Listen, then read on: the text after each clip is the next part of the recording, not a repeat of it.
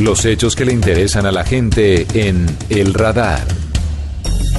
La próxima semana en Colombia se adelantará un encuentro muy importante que tiene como protagonistas a varios líderes políticos de centro derecha. Uno de ellos que estará compartiendo su experiencia aquí en nuestro país con los asistentes a, esta reunión será el expresidente uruguayo Luis Alberto Lacalle, presidente de su país entre 1990 y 1995, quien nos atiende esta hora para hablar sobre, sobre esta reunión y para hablar también sobre lo que está pasando hoy en América Latina. Tantas cosas que hoy nos tienen en vilo y en alerta, sobre todo en nuestro vecindario aquí en Venezuela. Presidente de la calle, buenas tardes.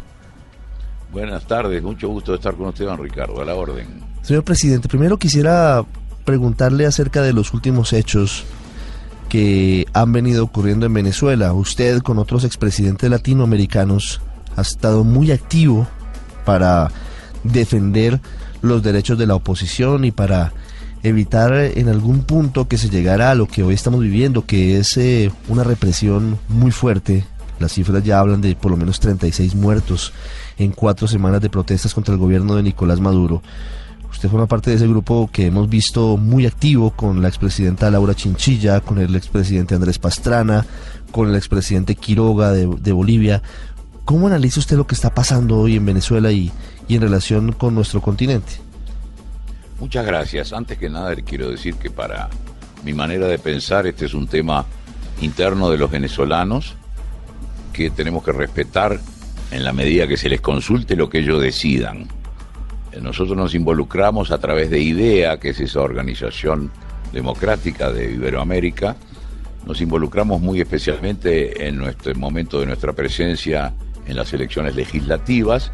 Allí tuvimos oportunidad no solamente de estar con la gente de la oposición, que iba a resultar eh, triunfadora en esa jornada, sino con el propio presidente Maduro en el Palacio Miraflores, con la canciller Delcy Rodríguez, con las principales figuras conversando y tuvimos en ese momento la impresión, lamentablemente luego desvanecida, de que consultada a la gente y fuera cual fuera el resultado, había una legitimidad de una asamblea que se podía convertir en la interlocutora muy legítima de un presidente también elegido legítimamente para ir saliendo de esta cosa, de esta crisis que luego lo único que hizo fue agravarse.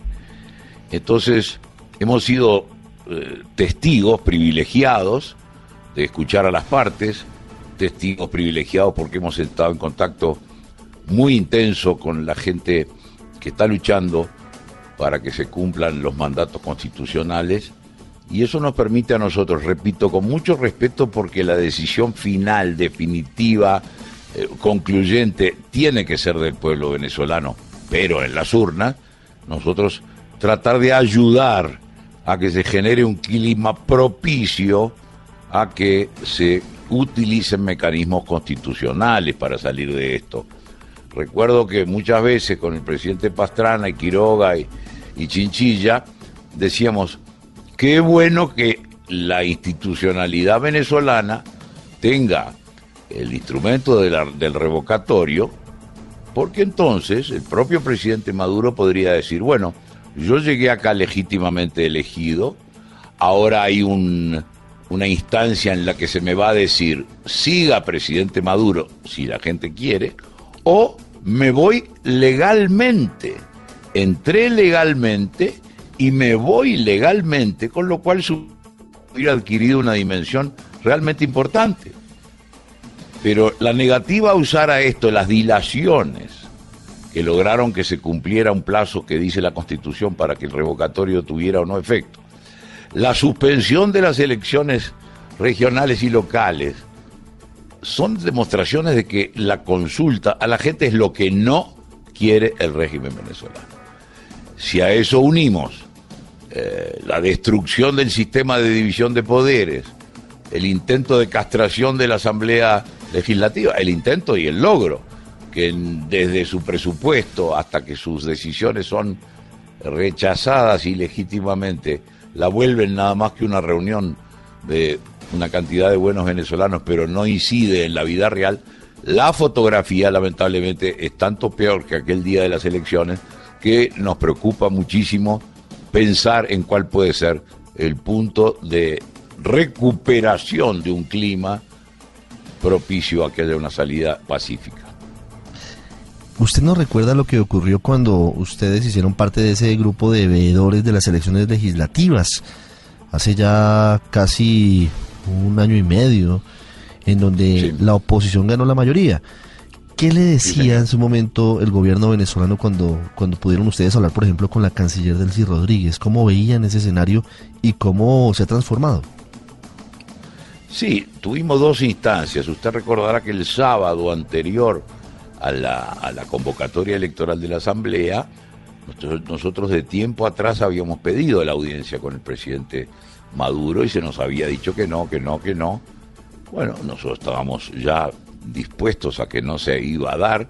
Luego nos invita la señora canciller.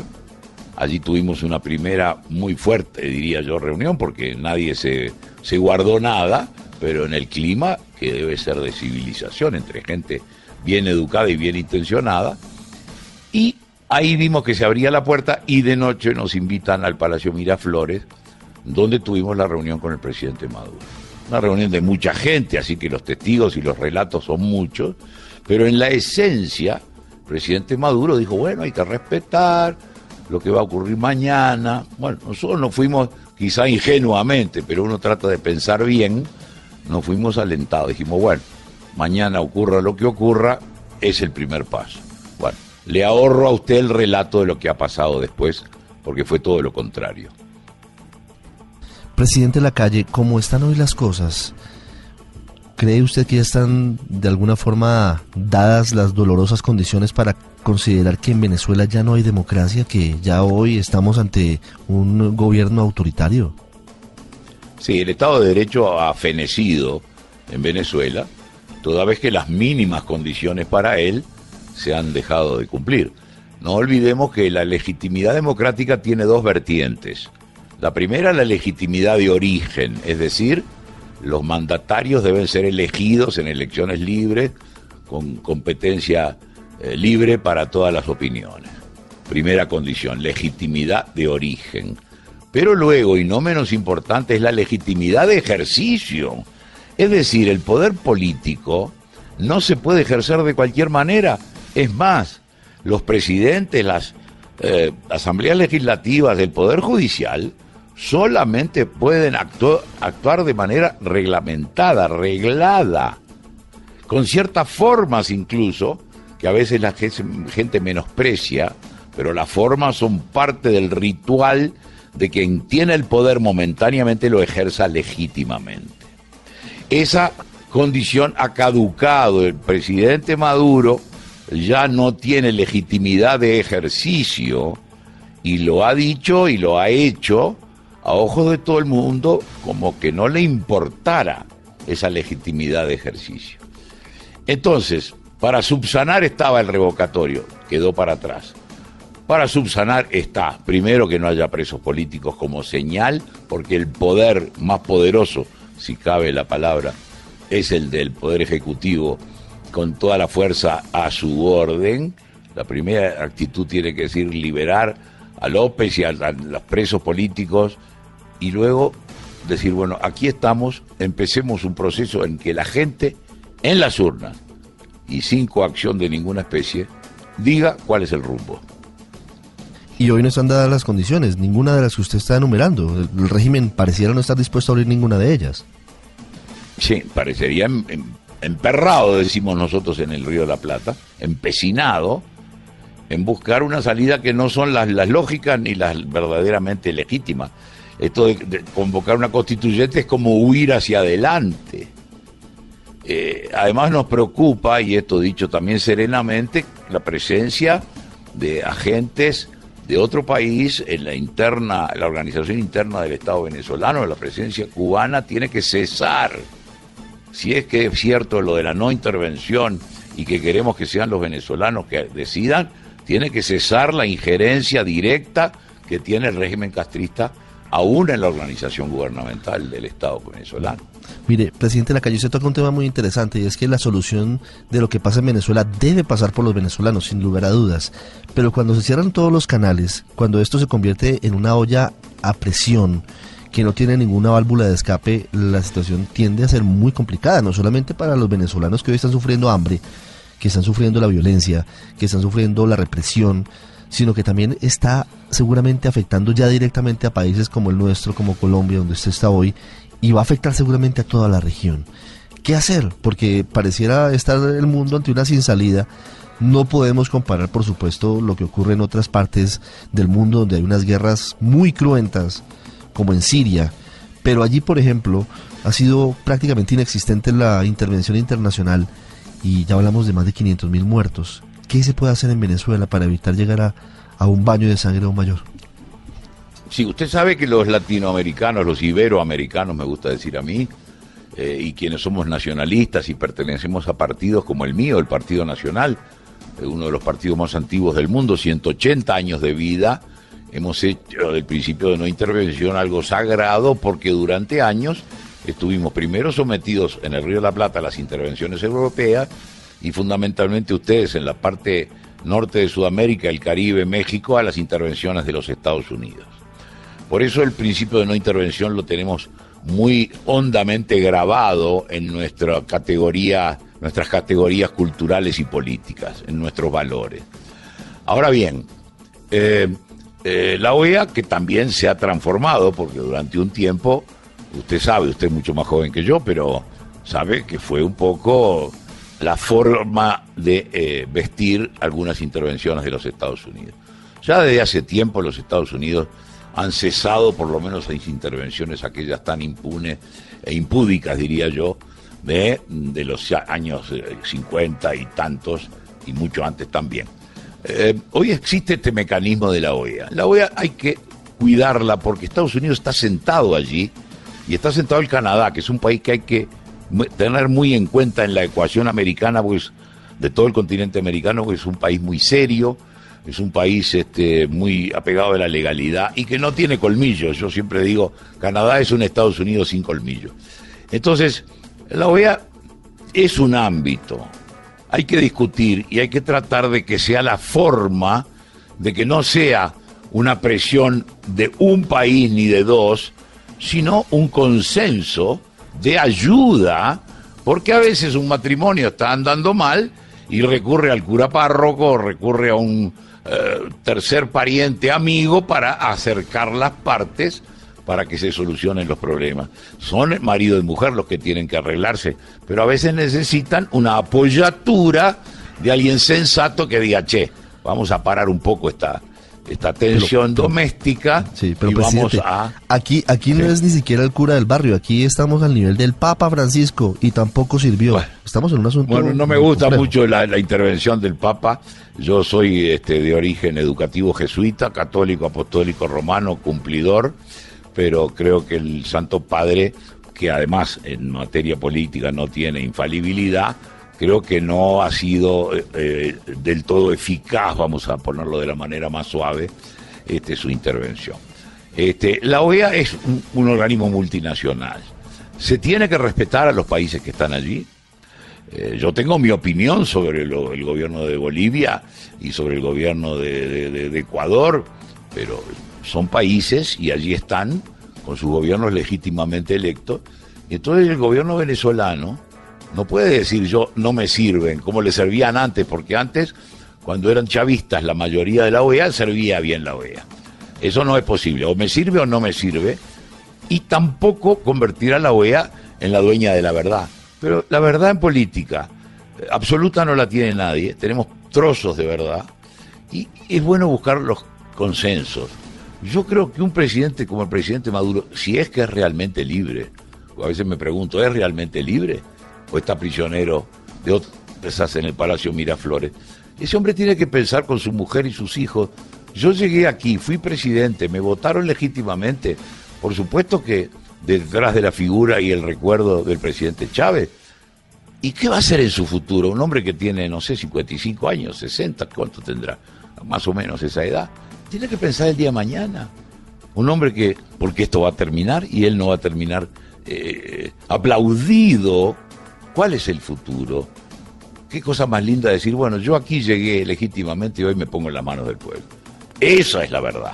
Ahora, claro, los intereses, a veces más fuertes que los intereses político-electorales, las grandes fuerzas que a veces son malignas, eh, que operan, bueno, ellas son las que tienen realmente el poder ahí.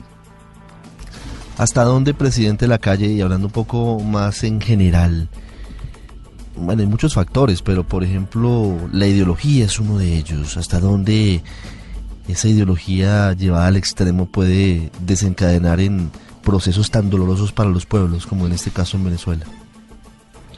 Yo le tengo mucho miedo a las ideologías, me gustan las ideas, porque en mi concepción, ideología es como un sistema completo que usted lo mete en su cabeza como quien pone un DVD y entonces acepta todos los preceptos de esas o principios de esa ideología. Me gustan tres o cuatro ideas, la de la libertad fundamentalmente, la del respeto y la de la solidaridad.